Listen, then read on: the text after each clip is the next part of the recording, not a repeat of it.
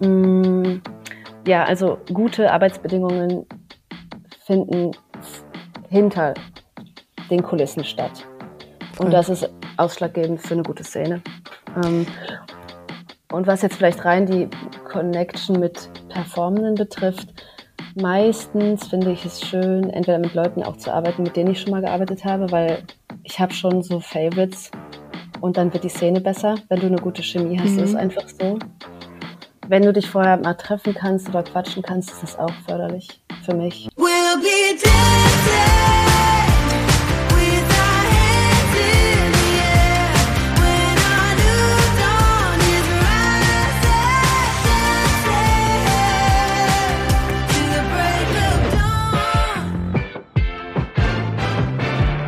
Einen wunderschönen guten Tag und herzlich willkommen zu einer brandneuen Ausgabe Busenfreundin, der Podcast. Leute, es ist Sommer draußen, es ist heiß, es sind 30 Grad und ich kann euch eins versprechen, es wird heute genauso heiß in dieser Folge.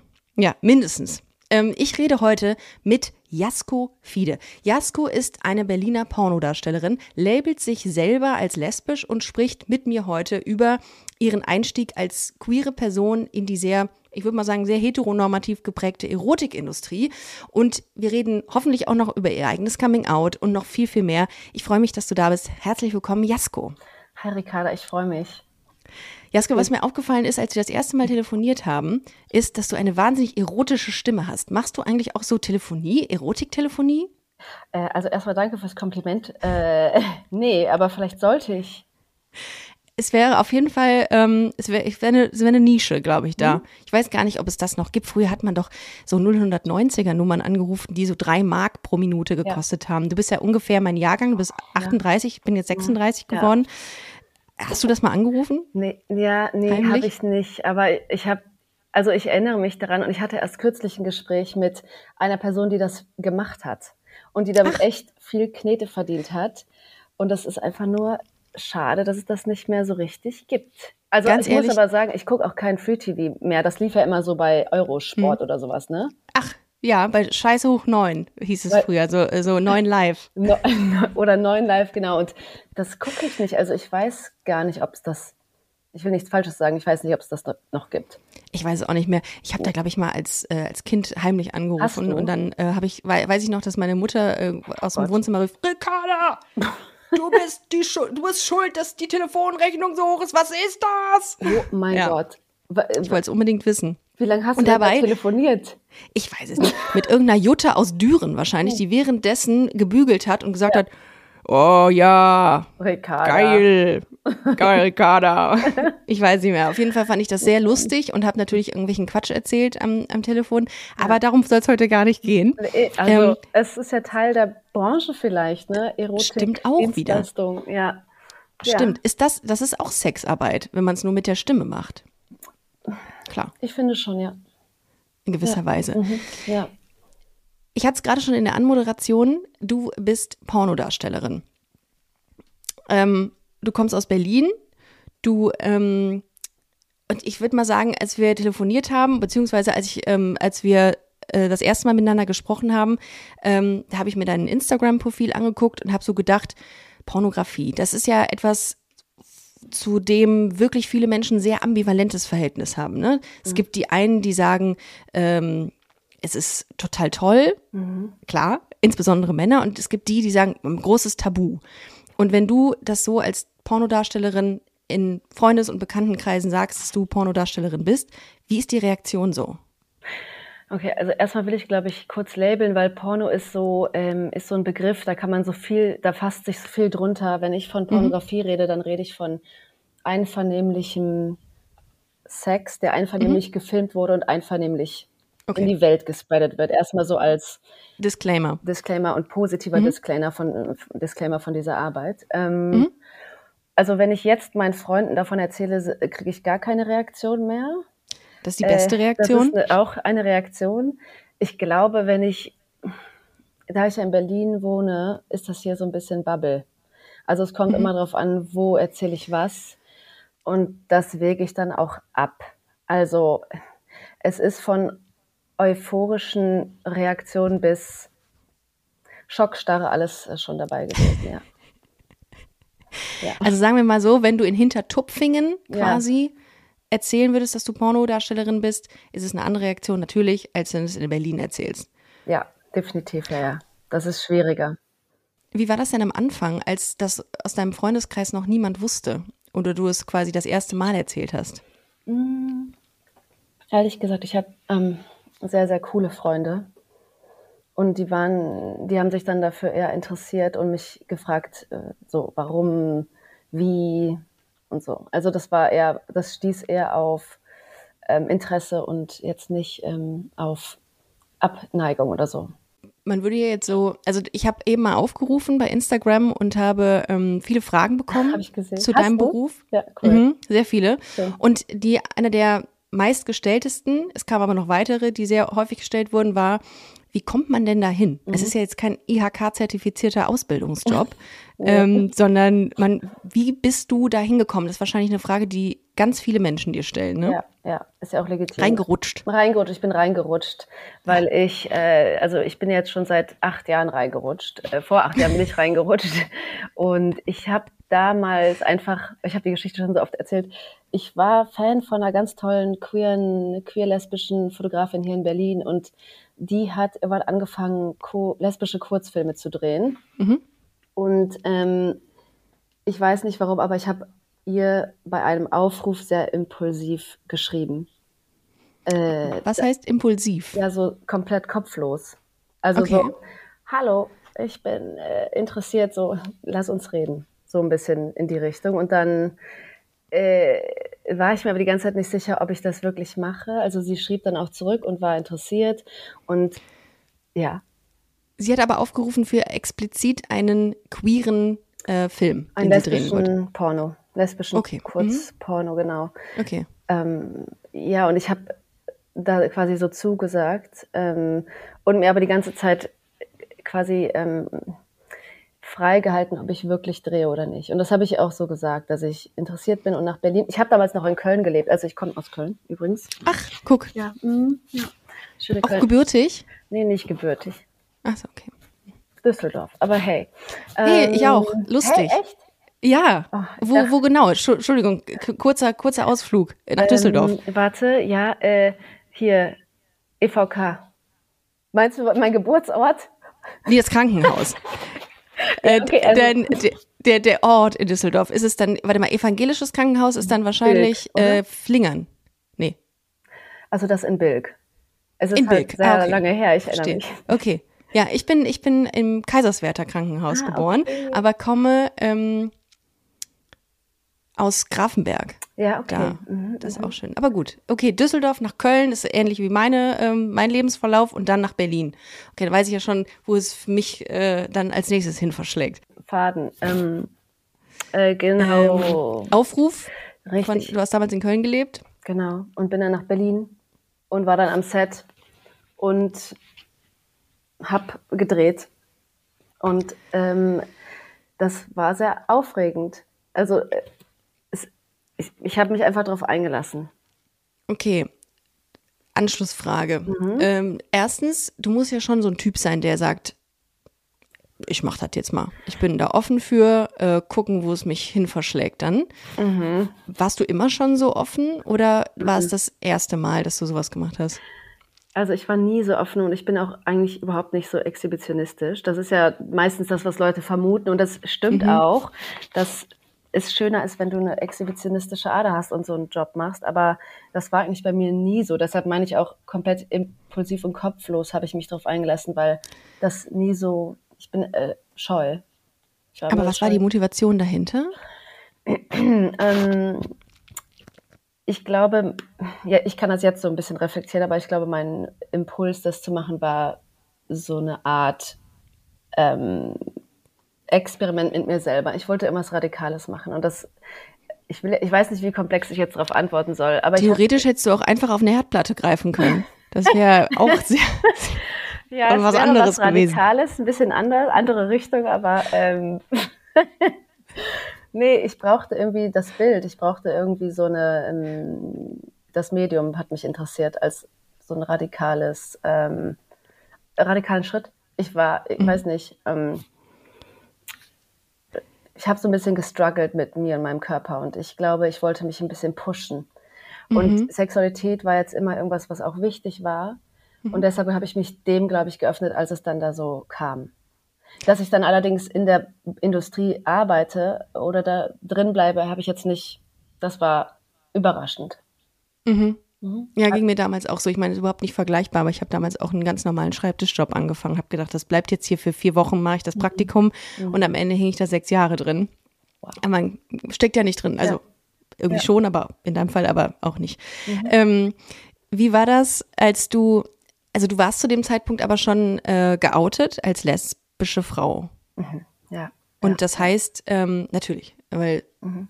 der Aufruf richtete sich ja auch explizit an lesbische Frauen.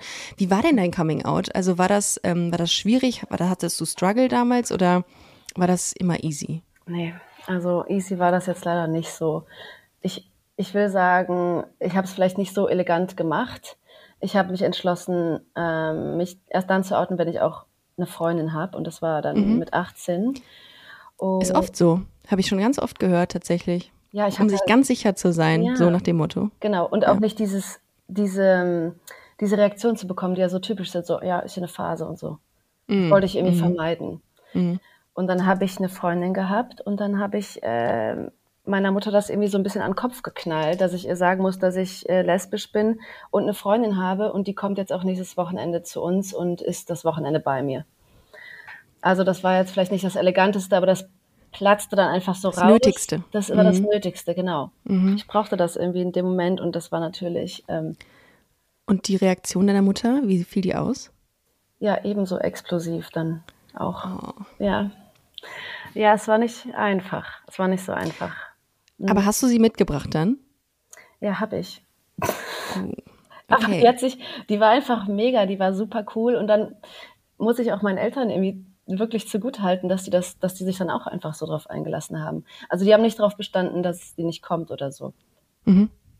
Dann Okay. kam sie und dann waren meine Mutter und sie eigentlich in Wirklichkeit verliebt und ich, also die haben sich mega gut verstanden und We love your mom. An dieser Stelle nochmal einen kleinen, äh, kleinen Werbeappell.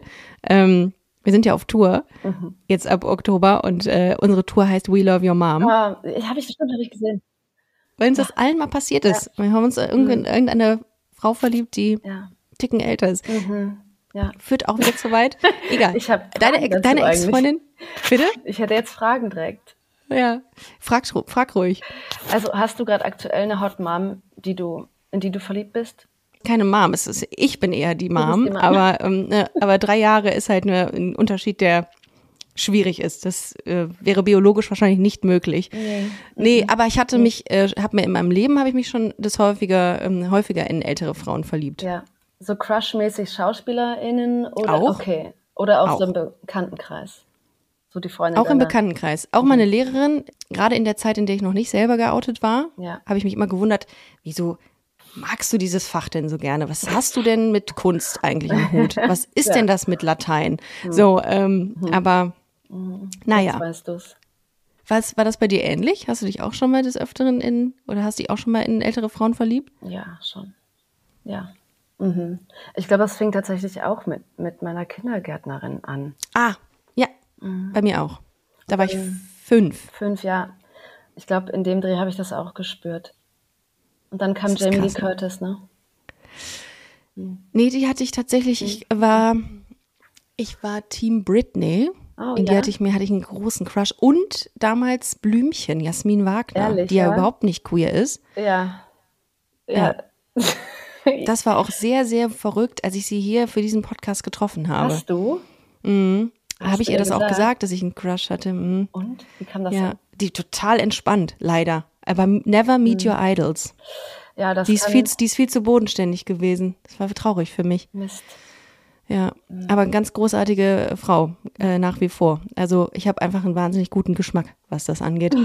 ähm, nee, aber äh, du hattest dann äh, deine Freundin vorgestellt, dann, äh, dann wurde es, nehme ich mal an, irgendwann ein bisschen besser zwischen, zwischen dir und deinen Eltern, was deine Homosexualität angeht. Ähm, Oder anging. Also es dauerte schon einige Jahre, ja. Mm, Es Okay. dauerte einige Jahre, bis das so vollends zur Akzeptanz da führte. Irgendwie würde ich sagen. Ja. Jetzt sind meine Eltern irritiert, wenn ich sage, oh, der sieht, dieser Mann da sieht aber attraktiv aus. Dann sind die aber so, ja. Ja, das würden meine Eltern auch nicht verstehen. Das könnten, würden die gar nicht einordnen können. Ja, aber man würde, dann würde ich auch mein ganzes, meine, mein ganzes, meinen ganzen Podcast hier ad, ad absurdum führen, wenn äh, ich plötzlich mit einem Mann zusammen wäre. Wobei, ich habe mir das auch mal gedacht, das ist ja eigentlich Quatsch, ne? Ja, das ist ja irgendwie man, also ich bin ja davon überzeugt, dass wenn man sich labeln muss, dann ist das für einen okay, aber es kann sich immer in eine andere Richtung bewegen. Ich finde, es kommt immer darauf an, was du für ein Gefühl diesem Menschen gegenüber hast. Und es ist im Grunde egal, welches Geschlecht dieser Mensch hat. 100 Prozent. 100 Prozent. Und das ist das Tückische so mit Labels, ne? Mhm, ja. Und darum würde ich auch nie ausschließen, dass ich irgendwann mal mit einem Mann, dass ich mich in einen Mann verlieben kann. Man darf nicht irgendwie dann, ich glaube, das ist das, was viele Menschen irgendwie haben in dem Zusammenhang, dass die dann so, wie heißt das denn, so hetero, so straight panic heißt das, glaube ich, kriegen. Dass sie denken, oh fuck, was ist denn da los? Oder gay panic in dem Moment, wenn sie sich plötzlich in eine Frau vergucken. Aber am Ende ist es völlig egal. Es ist egal. Ja, Love is Love. So. Man, da kommt dieser, dieses, dieser Slogan kommt nicht von ungefähr. Das stimmt. Ja. Aber um nochmal zurück zu deinem Job zu kommen, da wirst du wahrscheinlich sehr oft zu äh, in Talkshows und Podcasts eingeladen, oder? Die Le Leute wollen das doch alle von dir wissen. Das ist doch so, das ist doch total äh, exotisch, eine lesbische Frau zu finden, die Pornos macht. Also wie, sowohl hinter der Kamera als auch vor der Kamera. Findest du? Ja. Warum?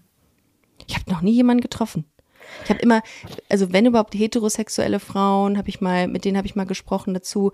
Oder Frauen, die sagen, die sich jetzt nicht so konkret labeln, sondern sagen, für mich ist, also wenn sie labeln müssten, dann wäre es halt pansexuell, glaube ich. Aber noch nie eine explizit lesbische Frau, Ja. Cis-Frau. Also glaubst du das, weil du de denkst, so eher heterosexuelle äh, Frauen können sich darauf einlassen, was man meistens in Pornos sieht, was heterosexueller Sex ist? Ich glaube, es geht auch hier wieder um das Thema Sichtbarkeit. Ich glaube, dass, Ja. dass es wenig Frauen gibt, die vielleicht ähm, sich lesbisch labeln und Pornos machen, die aber dann damit an die Öffentlichkeit gehen, könnte ich mir vorstellen. Also zumindest, ich kann mir, also du wirst einen besseren Einblick natürlich in die, in die Branche haben, Ja. aber so, dass was ich so sehe, ist äh, schwindend gering an queeren Frauen.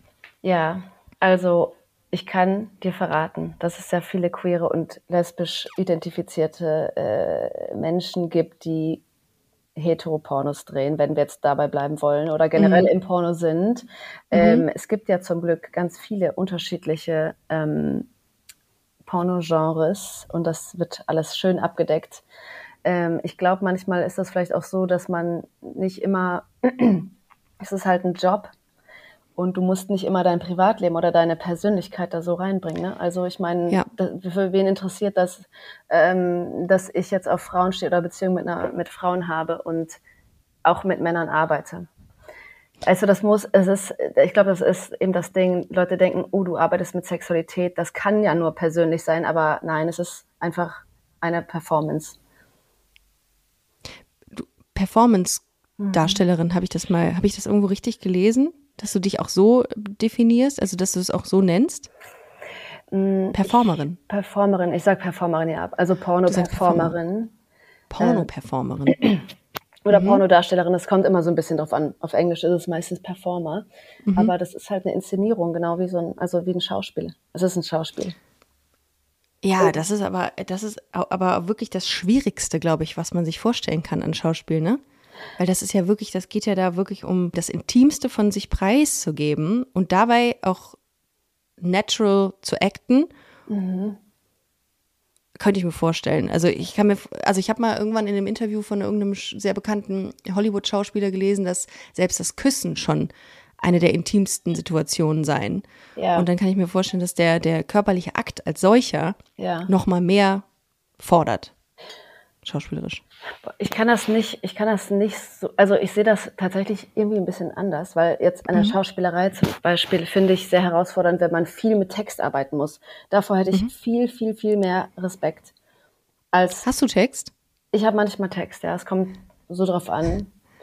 Ähm, aber jetzt im Vergleich würde ich sagen, dass die meisten Pornos generell weniger Text haben äh, als jetzt ein klassischer Film, whatever.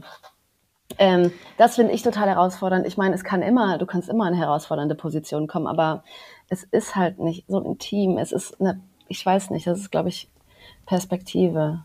Perspektive. Also, ich finde das nicht so herausfordernd zum Beispiel. Wie war das denn? Du sagst gerade herausfordernde Position, das greife ich direkt mal auf. Ähm, wie war denn dein erster Pornodreh? Also wie du bist dann dahin und wie war das, als du dann da reingekommen bist, das Setting gesehen hast? Was hast du da empfunden? Also das war, weil es eine queere oder lesbische kleine Produktion war, war das im Prinzip wirklich nur Good and Green, die Kamerafrau. Mhm. Wir hatten doch nicht mal Licht, wir hatten keinen Sound, nichts. Also Im Prinzip waren es nur drei Menschen. Ist manchmal auch nicht so schlecht, kein Licht. Genau. wir waren in einer sehr gut ausgeleuchteten, Naturlicht ausgeleuchteten Küche. Ah, natürlich. Äh, ja, ja, okay. Ich wundere mich, warum du den nicht gesehen hast. Wolltest du nicht ein bisschen Research betreiben? Oh, hast du, kannst du mir den Link nochmal schicken aus, äh, aus, aus beruflichen Gründen? Mhm, Recherchegründen. Ich, ja. äh, ich gucke mal, okay. ob ich den. Gerne. Mhm. Ähm, genau, das war sehr intim. Das war mhm. wirklich ganz, ganz, ganz klein. Und ich war natürlich hyper aufgeregt. Ich wusste jetzt auch nicht so genau, was kommt auf mich zu. Und ähm, ja, tatsächlich habe ich mich aber gut verstanden, mit, auch mit meiner Co-Performerin. Und dann haben wir angefangen zu drehen und es war so grob ge geplant, was wir machen. Es wurde halt immer alles vorher abgesprochen. Vor den Szenen werden die Dinge abgesprochen, das ist wichtig. Ähm, und dann, weiß ich nicht, dann ist das irgendwie so ganz gut gelaufen und hat richtig viel Spaß gemacht. Und es gab auch ein Drehbuch. Es gibt kein, es, also bei kleinen Szenen gibt es oft in dem Sinne kein Drehbuch. Es gibt ähm, so eine Handlung an der ja, Anweisung okay. oder Idee, die man folgt einer Idee. Das ist aber meistens nicht so elaboriert oder sowas. Das kommt okay. wirklich drauf an, für wen man arbeitet und, und so. Aber bei so einem kleinen Dreh wird das anders besprochen. Und dann bist du da rein und hast das gesehen, dass es, also das hat dir wahrscheinlich dann die Angst genommen oder auch die, die Zweifel an dem, ähm, an dem Ganzen. Wie fängt man an? Wie ist das so? Ähm, also ich starte gerne mit Küssen. Ah, okay. Hm. Aber das kommt auch dann immer darauf an, was dreht man eigentlich für eine Szene, was ist dann gewünscht. Aber in dem Fall war es im Prinzip, ich glaube, wir haben so eine Art Pärchen gespielt und ähm, eine kam zur anderen und dann gab es eine Sexszene in der Küche und das startete mit Küssen. Mhm. Und dann kann man sich so ein bisschen aufeinander einlassen, einspielen. Aber die Kamera war da. Das heißt, mhm. hast du die vergessen irgendwann oder hast du schon irgendwie gemerkt, mh, hm, ich weiß, dass das hier ein Job ist und das, ich weiß, dass ich jetzt gerade hier gefilmt werde? Oder vergisst man das irgendwann? Nee, du vergisst das nicht. Also ich glaube jetzt auch okay. mittlerweile, ich weiß eigentlich immer irgendwo, wo die Kamera ist. Ähm, es ist schön, wenn man mh, mm, das so ein bisschen vielleicht, also ich kann es sehr gut ausblenden, das, das will ich sagen. Und ich konnte die auch ganz gut ausblenden. Und das hat mich halt überrascht, weil ich dachte, dass ich das nicht ausblenden kann und die ganze Zeit panisch irgendwie da mich panisch fühle. Mhm. Das hat sich sehr entspannt angefühlt. Gibt es jetzt so im Nachgang, also nach wie viel, wie viel ähm, Pornos hast du inzwischen gedreht? Kann man das, kannst du das schon noch nachvollziehen? Nee, nee, nee, kann ich nicht so richtig. Müsste ich mal alles zählen. Gibt es denn so nah, im Nachgang betrachtet Dinge, die du seit diesem ersten Job anders machst und weißt, so mache ich das nie wieder? Oder du? Im, im Porno? Mhm. Ja. Ja, schon auf jeden Fall. Ich bin also sehr viel strikter mit gewissen Dingen, die ich am Anfang vielleicht durch Unwissenheit so ein bisschen, ähm, bisschen, wo ich nicht so ganz klar war von Anfang an, weil ich nicht genau wusste, wie, was brauche ich, was brauche ich am Set, äh, was brauche ich im, im Kontakt mit meinen Co-Performenden. Hm, da bin ich jetzt äh, viel schärfer sozusagen. Aber ich habe auch das, äh, also ich arbeite auch einfach an Sets, die ganz toll organisiert sind und das ist wichtig und das, das gehört zum, zum guten feministischen Porno. Nicht nur feministisch, sondern auch Mainstream-Sets sind, sind gut geregelt, aber ja, das ist ähm, auf jeden Fall was, worauf ich viel mehr Acht lege. Was ist denn das, was du brauchst, um dich voll und ganz auf deine Co-Partnerin oder auf deinen Co-Partner einzulassen? Mhm. Also erstmal äh, gute Arbeitsbedingungen. Mhm. Äh, das fängt an bei fairer Bezahlung. mhm. transparentem Umgang mit der Bezahlung. Ähm, wichtig, dass du das sagst. Mhm. Ja, das ist wichtig. Ähm, Produktionsfirmen, die Wert darauf legen, dass Dinge einfach sehr klar abgesprochen werden, wie zum Beispiel Vertrag, Geld, Hygiene ähm, äh, oder also Wohlfühlen am Set, Sicherheit am Set, ähm, Versorgung der Performenden. Mh. Mm. Also es gibt verschiedene Aspekte, die dann abgeklappert werden müssen. Unter anderem auch, was macht man in der Szene? Was ist die Szene? Ähm, es wird immer vorher genau gesagt, was die Goes sind und die No-Goes einer Person. Mhm. Und das kannst du zu jedem Zeitpunkt ändern. Also niemand wird zu irgendwas gezwungen. Das ist super wichtig. Mm, ja, also gute Arbeitsbedingungen finden hinter den Kulissen statt. Und das ist ausschlaggebend für eine gute Szene. Ähm, und was jetzt vielleicht rein die Connection mit Performenden betrifft, meistens finde ich es schön, entweder mit Leuten auch zu arbeiten, mit denen ich schon mal gearbeitet habe, weil ich habe schon so Favorites und dann wird die Szene besser, wenn du eine gute Chemie hast. Mhm. Das ist einfach so. Wenn du dich vorher mal treffen kannst oder quatschen kannst, ist das auch förderlich für mich persönlicher. Aber das findet oft nicht statt. Also und wenn du das nicht hast, gibt es Strategien, die du hast, dass du in Fahrt kommst, sage ich jetzt mal? Also gibt es Dinge, die, an die du denkst, die, die es dir einfacher machen, dich auf denjenigen einzulassen? Meinst du jetzt so Kopfkinomäßig? Mhm. Das war auch eine Frage, die oft kam. Heute. Echt, ja? Mhm. Ähm, nee, tatsächlich nicht. Ich glaube, ich versuche mich auf die Situation einzulassen, auf die Szene, aber ich bin eigentlich nicht so wirklich in meinem privaten, ähm, ich bin nie bei meiner privaten Erregung, falls es mhm. Sinn macht. Oh, spannend. Mhm. Das heißt, du kannst das klar voneinander trennen, dass das ich sage jetzt mal, eine berufliche Erregung ist und eine private Erregung ist was komplett anderes. 100 Prozent. Ich bin auch oft nicht erregt. Du, es ist gut, wenn du eine gute Chemie hast. Und mhm. es ist nicht so, dass ich nicht schon mal so sehr erregt war oder zum Orgasmus gekommen bin. Mhm. Aber manchmal arbeitest du dich durch eine Szene und findest die andere Person vielleicht, also es ist halt einfach eine Arbeitskollegin und du arbeitest dich da so durch. Aber das ist sehr, das kann sehr oberflächlich sein. Ja, ist auch in jedem anderen Job ja ähnlich, genau. ne? Wenn ich mit Frau Müller beim Finanzamt Nord arbeiten muss, ist das ja, ja auch nicht geil. Dann sind wir so zusammengewürfelt, aber wir wollen ja einen guten ja. Job machen. Ich ja, weiß nicht, ob genau. man das so genau. vergleichen kann. Doch, aber, ich finde, das kann man genauso vergleichen. Du bist in deinem Job auch mit Leuten zusammen, vielleicht hast du auch GesprächspartnerInnen, die du doof findest, wie du dann feststellst. Und dann musst du aber, dann machst du das, weil du einen Klar. guten Job machst.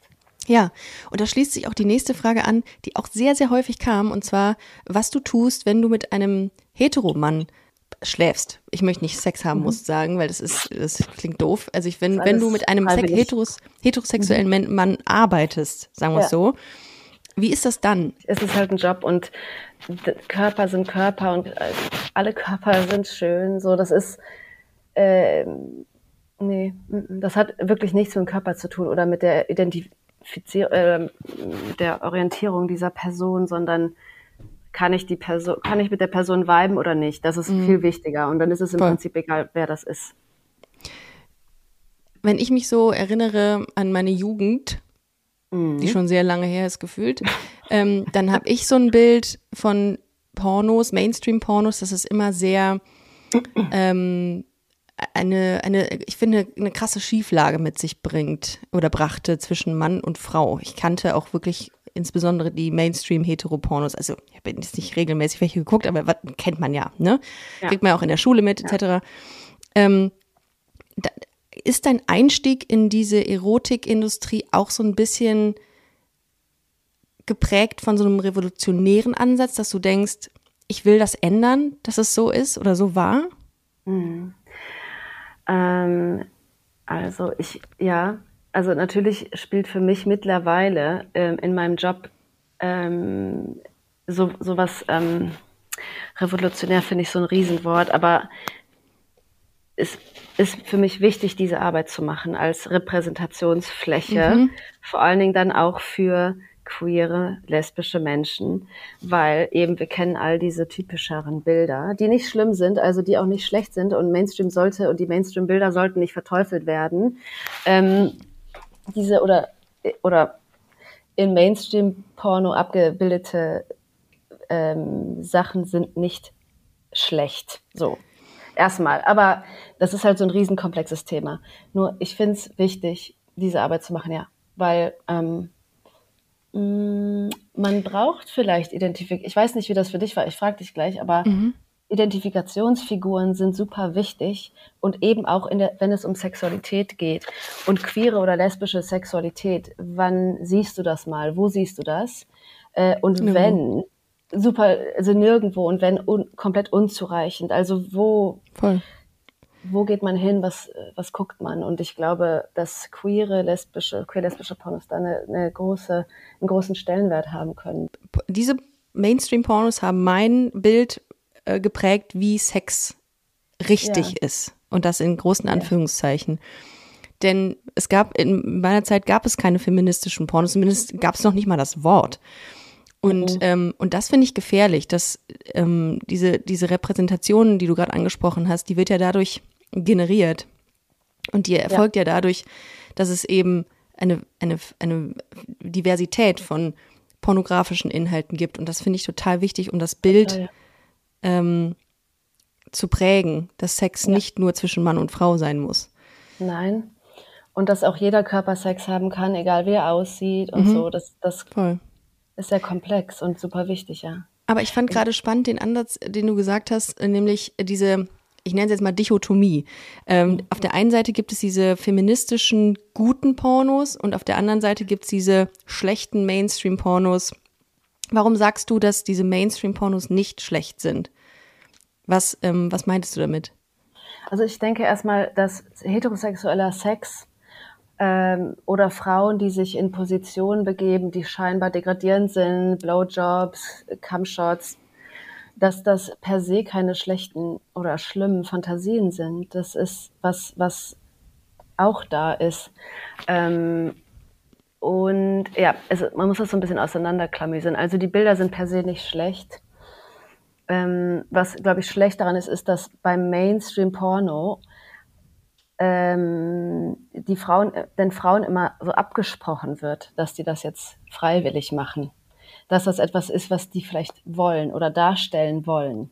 Mhm. Und das ist so super komplex. Und mh, mm, ich will mich hier auf die wunderbare Madita Oeming beziehen, Sexualwissenschaftlerin. Mhm, Habe ich auch gelesen, meine Recherche zu dir. Mhm ich liebe sie und die sagt so schlaue, tolle Sachen, die ich also auch durch sie erst verstanden habe, obwohl ich in der Industrie arbeite, aber so, sie macht einfach super wichtige In-Depth-Arbeit und ähm, die analysiert das sehr schön. Deshalb kann ich das Buch empfehlen, Ricarda. Vielleicht ist das was, was ja, dich interessiert. Gerne. Porno, Porno heißt das Buch. Eine äh, unverschämte Analyse. Ähm, und da kann man das alles nochmal viel schöner nachlesen, als ich das jetzt irgendwie zusammenfassen könnte. Aber was für ein gutes Wortspiel. Was für ein gutes Wortspiel auch. Unverschämte Analyse. Hm. Nicht schlecht. Habe ich erst klug. kurz eine Sekunde gebraucht, aber jetzt gut. Okay. Ja, sie ist einfach toll. Ähm, deshalb so, die Verteuflung vom Mainstream-Porno ist, äh, da spielen unterschiedliche Faktoren eine Rolle, die das so verteufeln feministische Bewegungen, also so Anti-Porno-Sachen, Bewegungen, die Medien, die das so ausschlachten. Also, aber generell, wenn man es runterbricht, die Darstellung im Mainstream-Porno ist nicht schlecht. Und auch Arbeitsbedingungen im Mainstream-Porno sind nicht per se schlecht. Wenn irgendwas schlecht ist oder nicht gewünscht und nicht gewollt, dann ist das kein Porno, dann ist das halt Gewalt. Ähm, aber würdest du sagen, dass sich die Verhältnisse verbessert haben in den letzten acht Jahren, in denen du das jetzt machst? Hm, ich glaube, das kann ich so allein gar nicht sagen. Da müsste man verschiedene Stimmen hinzufügen, um das so ein bisschen erläutern zu können. Aber was ich auf jeden Fall festgestellt habe, ist, dass mh, hm, die Kommunikation oder das Interesse um Pornografie ist ähm, gestiegen und wird mit einer anderen Offenheit behandelt. Mhm. Auf jeden Fall. Ja, auch nicht zuletzt durch OnlyFans, würde ich mal sagen. OnlyFans ist eine, eine gute Plattform. ja, ja, aber generell ist das einfach das Interesse gestiegen und die Möglichkeiten, darüber offen zu sprechen. Jetzt zum Beispiel, dass du mich zu dir einlädst, ist in meinen Augen Stimmt. ist einfach toll, weil es ist super wichtig, darüber zu reden und ähm, ein bisschen Einblick zu geben Weil Porno ist ja auch dieses, oh mein Gott, riesen Tabuthema. Wie kann man da überhaupt reingehen? Wie kann man überhaupt was verstehen, wenn man das komplett verteufelt und auch kein, einfach keinen Zugang hat? Sagen wir mal so, ähm, in einem, in einem Mainstream-Porno, den man so kennt, werden Geschlechtsorgane sehr plakativ gezeigt. Mhm. Und in feministischen Pornos habe ich das Gefühl, ich habe auch mal einen gesehen, weil ich eine, ähm, kennst du Julia Schönstedt? Ja. Genau, mit der habe ich mal gearbeitet und ah, ja. die war auch mal hier im, im Podcast zu Gast. Cool. Und ähm, sie hatte mir dann auch einen geschickt, den sie produziert hatte mit, Erika Last, ne? genau, mit Erika mhm. Last zusammen. Und da habe ich gemerkt, okay, es geht viel mehr um diese Ästhetik. Da ist viel mehr. Mhm. Also ich hatte ja. kurzzeitig gedacht, als ich diesen Porno gesehen habe, das ist eine neue Werbekampagne von Gucci oder so, mhm. weil so mhm. aufbereitet wurde. Ich dachte, das ist ja. mehr Kunst als Porno. Interessant. Ähm, und da habe ich noch gedacht, da ist dieser Akt als solches gar nicht so krass im, im Fokus, sondern eher das Gefühl, würde ich fast sagen. Ja, ich glaube jetzt Erika Lasts Ansatz ist ja sowieso generell auch eher ein bisschen mehr Geschichte, mhm, ja, okay. Umgebung, Vibe und so. Das, das ist ja auch voll schön.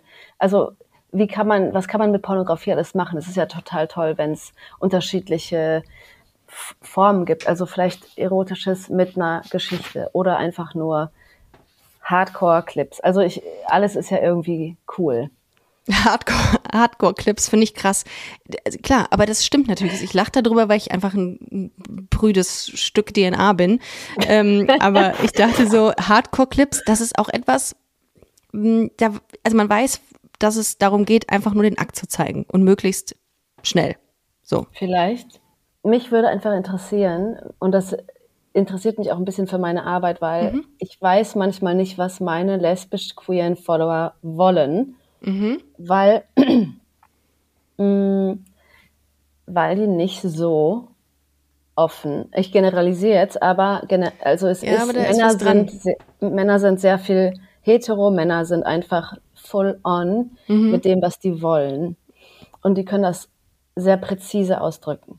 Mhm. Und meine queere Followerschaft ist da sehr viel zurückhaltender. Zurückhaltender. Ja. Und mich interessiert, was wird eigentlich gewollt? Was wird ich, gewollt? Ich glaube, dass das hängt damit zusammen, dass bei Frauen, das ist jetzt auch generalisiert, was ich sage, und mhm. vor allem pauschalisiert, mhm. ähm, dass da, glaube ich, so dieser Akt als solcher gar nicht so existenziell wichtig ist, sondern das Dahinkommen, mhm.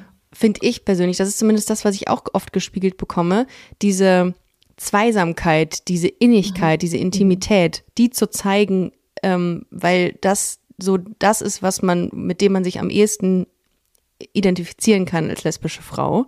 Mhm. Ähm, und Klar, bei Männern ist es oder bei heterosexuellen Paaren ist es, ist es diese, diese Penetration. Das würde ich aber gar nicht so bei, ähm, bei, bei, hetero, bei queeren oder lesbischen Paaren sehen, sondern eher mhm. so dieses, dieses Einssein.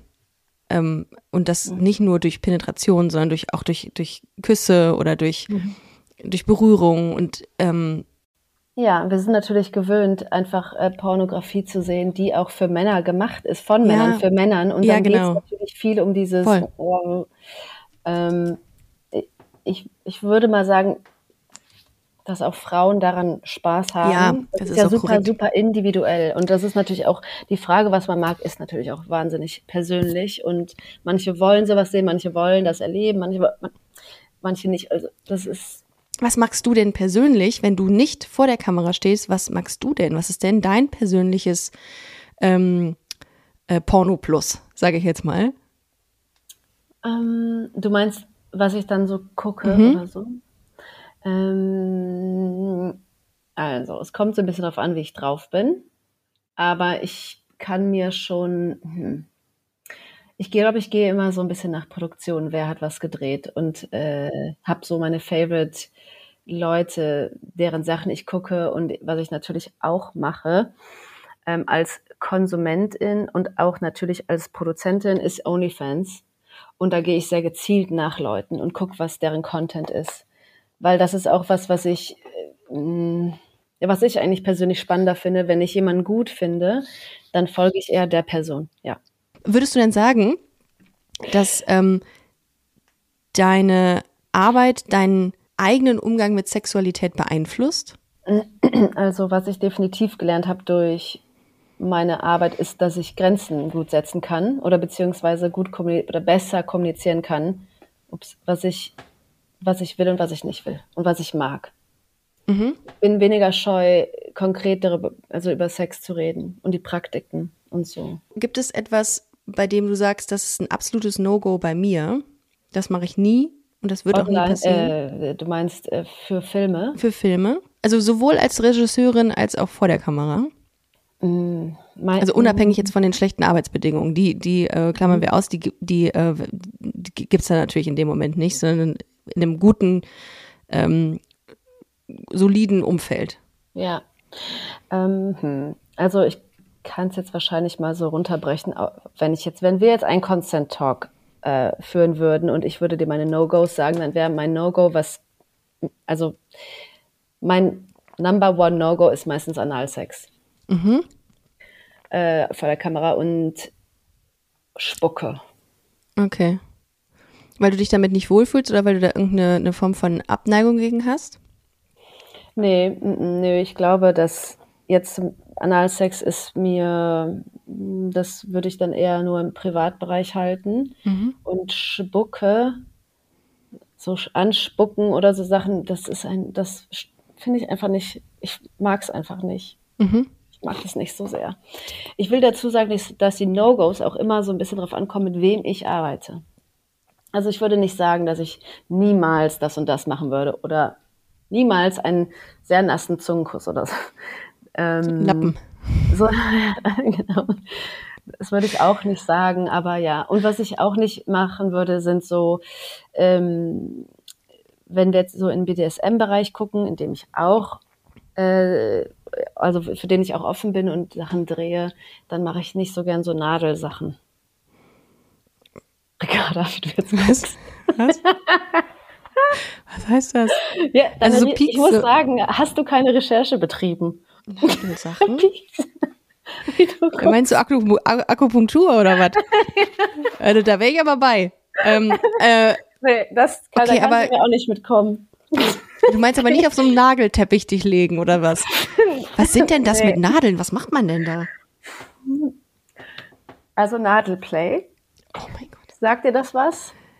Nee, Scheinbar nicht. tatsächlich nicht. Ich kenne Puppyplay, ich kann viel, ja. finde viele Sachen aus der Community, aber Nadelplay ist tatsächlich neu für mich. Was ist das?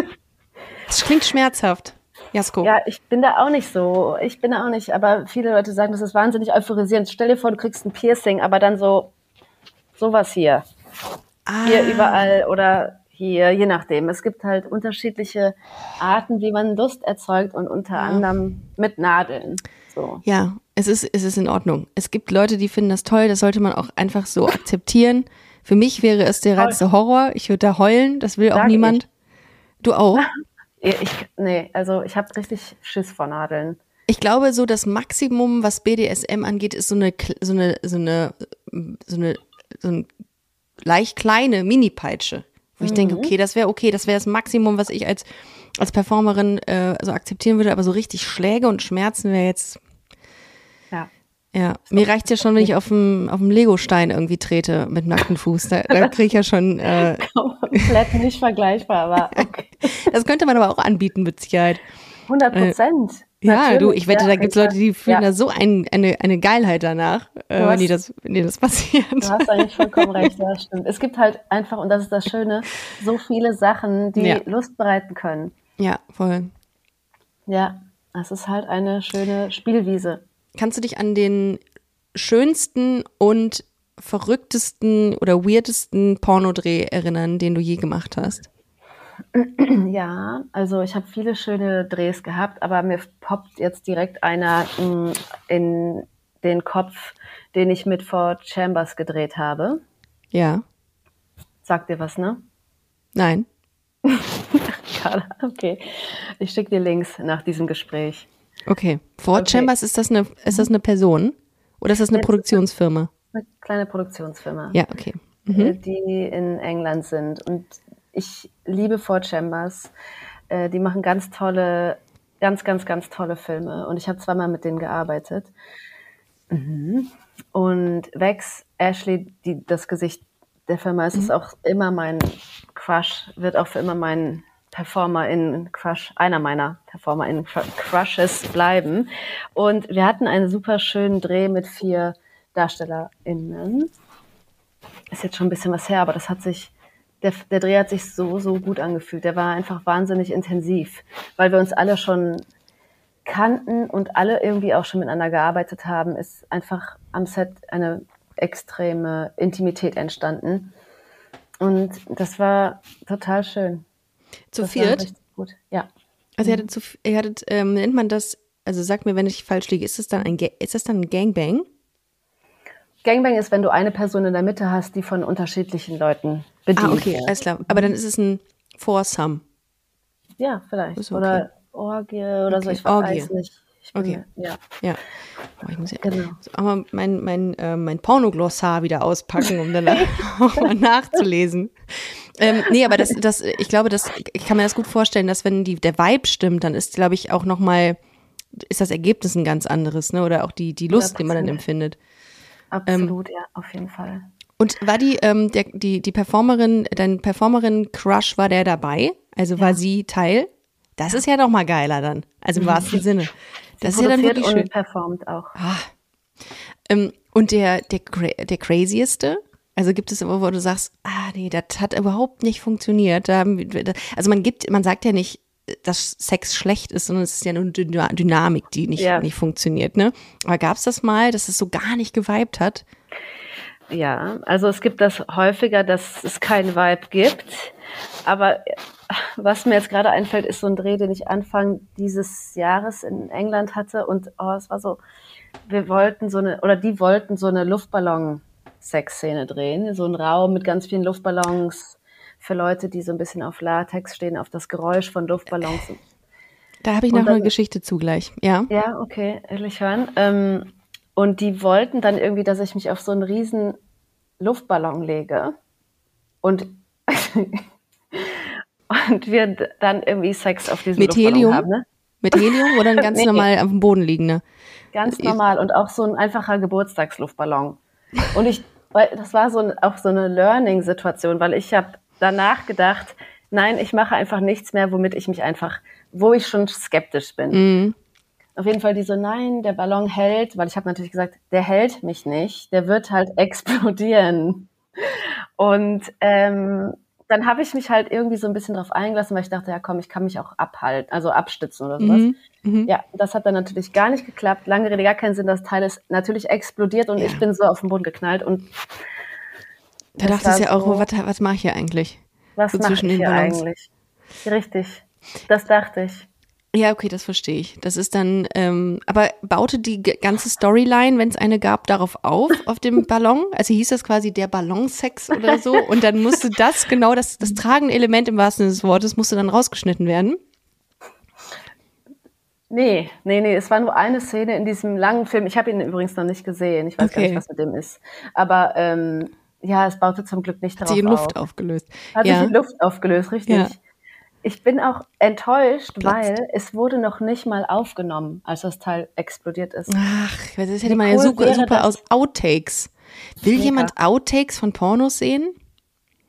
So lustige Momente, da, da hat man doch gar keinen Bock mehr, also, oder? Will man das? Er guckt sich Also- Porno, Outtakes bei Pornos an. Ehrlich gesagt ist es richtig, richtig cool und lustig, weil es Ich passieren finde es auch schon. gut. Das finde ich auch mal gut. Ja, ich finde ich auch gut. Das will ich auch selber sehen. Habe ich, noch- hab ich aber noch nie. Tatsächlich. Hm, nee. Bloopers. Ähm, Mhm. äh, genau, äh, mich erinnerte deine Geschichte an ähm, einen, ähm, einen schwulen Bekannten von mir, der mir mal gesagt hat, dass sein Ex-Freund ähm, nur dann kommen konnte, wenn ein Luftballon platzt. Mhm. Und dich schockt gar nichts mehr, ne? Du, du, du nimmst das so hin und sagst, also, ja, da habe ich noch, da habe ich gedacht. Moment, das muss ich nochmal nachfragen. Was, was? Ja, Der wurde erregt dadurch, wenn ein Luftballon platzt, so sehr, dass er nur dann kommen konnte. Wow. Das ist, das war äh, interessant. Also es Ja. gibt ja die verrücktesten, also was heißt verrückt, die, Ja. die ähm, verschiedensten Dinge. Ich möchte das gar nicht bewerten. Ja. Ähm, Menschen halt, ne? Menschen. Aber das fand ich schon krass, dass es das äh, gibt. Naja, aber mh, Ja. Das ist Gut. irgendwie cool, aber auch irgendwie, also schön Anders. und ja, anders, ja, anders als ich jetzt Ja. funktioniere. genau. Zum Glück, was stell dir vor, nachts muss ich hier so einen Luftballon aufblasen, dann muss der platzen. Mein Hund kriegt natürlich Ja. einen Panikanfall, wenn das Ja, das, da, da fällt viel zusammen in dem Moment. Das würde einfach, das wäre alles ein bisschen schwierig und komplex. Ja, Ähm, aber es ist ja total interessant und in Legitim. Ordnung. So. Und ich sage auch immer, da gebe ich dir vollkommen recht, ähm, es ist alles fein, was man macht, wenn niemand zu Schaden kommt. Ich finde das Absolut, alles in Ordnung. Ich habe tatsächlich mal eine Folge gemacht. Äh, jetzt, Oder, ja, oder also nicht zu schaden, sondern Ja. wenn a- alle Seiten einverstanden ja, sind. voll. Weil absolut. manchmal gibt es Praktiken, wo vielleicht ein Bluterguss entsteht. Wenn das einvernehmlich vorher geklärt ist, dass man das machen will, dann ist das fein. Ja, okay, du hast recht. Okay, da muss man einmal noch mal eine, eine Schleife noch mal drehen. Finde ich auch. Ähm, Aber sorry. Oder die Nadeln. Oder die Nadeln. Da, so. Ähm, ich habe eine Folge gedreht. Äh, ich habe eine Ja. Folge mal produziert mit einer ähm, mit einer Hörerin oder mit einer äh, mit einer Gästin, die mit einer Boeing 737 zusammen war. Ja, ja. Mhm. Ähm, eine Objektophile, ne? Genau. Was sagst du dazu? Ja, also ich finde es, ja, ja, also ich kann da nicht viel zu sagen. Finde ich in Ordnung. Ich meine, manchmal verlieben sich diese Menschen Ja. eben in, jetzt zum Beispiel die Boeing, ne? Ja. Das ist ja voll schön, aber man, die ist ja auch so schwer zu erreichen. Und meistens sind ja so Flugzeuge dann Mal- abgeschirmt oder fliegen irgendwo Abgehoben. hin und Ja. abgehoben. Und Mhm. dann ist das natürlich mit Herzschmerz verbunden. Also wenn man sich eher in so ein Kissen verliebt, was zu Hause liegt, dann ist das natürlich praktischer. Ich, ne? ich habe nach dieser Folge sehr viele Nachrichten bekommen und war auch sehr wütende Nachrichten von Menschen, die gesagt haben, äh, du Ricarda, weißt du überhaupt, äh, wie die Boeing 737 sich fühlt? Weil ich im Nachgang auch gesagt habe, ey, es kommt hier niemand zu Schaden. Ähm, alles cool, finde ich. Und dann kam das. Ähm, und es gibt, es traf auf wirklich viel Unverständnis. Und da denke ich mir, ähm, dass man da auch mal äh, die Kirche im Dorf lassen sollte. Also wie gesagt, ne, da, das hat mich daran erinnert, solange alles einvernehmlich ist, gut, das wissen wir jetzt nicht bei der Boeing 737, aber wenn wir ganz ehrlich sind, ein Haken dran, ähm, dann ist es fein, weil ein Mensch nichts Böses damit tut. So. Und ähm, ja, also darum ist das auch mir wichtig gewesen, heute mit dir ganz in Ruhe dazu zu sprechen. Und ich finde, du hast sehr, sehr viele gute Dinge gesagt. Und ich finde, dass gerade das, ähm, dieses Bild auf das Thema Porno oder die Pornoindustrie und auch feministische Pornos oder Mainstream-Pornos ähm, dahingehend auch positiv beeinflusst, weil man, es ist ja nach wie vor ein Tabu. Leider ja in unserer Gesellschaft. Ja. Stimmt schon, ja. Mhm. Ja, und ich tue mich auch schwer, manchmal darüber zu sprechen, weil ich immer das Gefühl habe, boah, das ist jetzt schon sehr intim, was du hier sagst. Aber wenn man nicht irgendwie über seinen Schatten springt oder anfängt, dann wird sich nie was ändern. Ich hoffe, ich habe jetzt keine Sachen gesagt, die dich irgendwie ähm, Nö. unwohlhabend Mhm. fühlen lassen. Okay. Nein, nein, nein. Ich würde, wenn ich das nicht sagen will, dann sage ich es auch nicht. Aber ich manchmal denke ich mir, Ricarda, also wenn du was ändern willst, dann musst du halt auch über deinen eigenen Schatten springen. So. Ja. Und ähm, und ich finde das wichtig. Darum habe ich dich ja auch eingeladen, weil ich wichtig finde, deine Perspektive zu hören. Und ich fand, das ist so respektvoll ähm, gewesen, unser Gespräch heute und so funny. Und das, das hat man so selten, dass man so einen tollen, so, eine, so, einen, so einen schönen Impuls bekommt für einen Bereich, von dem man keine Ahnung hat. Ja, und es hat mich wirklich sehr gefreut, heute mit dir zu sprechen. Und äh, wie gesagt, äh, auch das hatte ich eben nochmal im Off gesagt. Danke, dass du dir die Zeit genommen hast ähm, und wirklich sehr aufgeklärt hast. Und ich, ich wünsche dir alles, alles Gute. Und Dankeschön. äh, wenn ihr weitere Informationen wollt zu Jasko Fide, dann checkt doch einfach mal Instagram. Ähm, Mhm. Jasko.fide. Jasko-Fide. So. Äh, Oder direkt aufs OnlyFans, ne? Oder direkt OnlyFans, natürlich. Ich bin da auch jetzt bald. Ja. Busenfreundin bietet sich an. Vielleicht ist der Na Name noch nicht vergeben, der Benutzername. Ich guck mal gleich. Ähm, in diesem Sinne, vielen Dank fürs Zuhören, ihr Lieben. Und ähm, wir hören uns nächste Woche. Danke, Jasko. Sehr gerne. Ich danke dir. Hab einen schönen Tag. Ebenso. Tschüss. Bis dann. Tschüss. Das war Busenfreundin. Wenn ihr weitere Informationen wollt, dann slidet uns smooth in die DMs auf Instagram busenfreundin-podcast oder besucht unsere Webseite www.busen-freundin.de.